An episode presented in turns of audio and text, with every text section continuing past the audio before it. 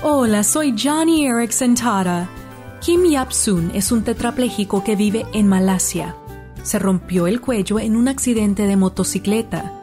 Un misionero local le compartió el Evangelio y a Kim le sorprendió pensar que Dios tenía un plan para su vida en silla de ruedas. Pero luego, el misionero fue trasladado a otra área y sin apoyo, Kim se hundió en la depresión. Fue entonces cuando me envió un correo electrónico Así que contacté a un pastor en Malasia y le pedí que visitara a Kim. Se reunieron e incluso la iglesia organizó un estudio bíblico en casa de Kim. Esta iglesia está cumpliendo con el mandato de Lucas 14 de invitar a personas con discapacidades a la casa de Dios. Aprende cómo tu iglesia puede alcanzar a personas como Kim al visitar johnnyradio.org. Haz clic en el botón español.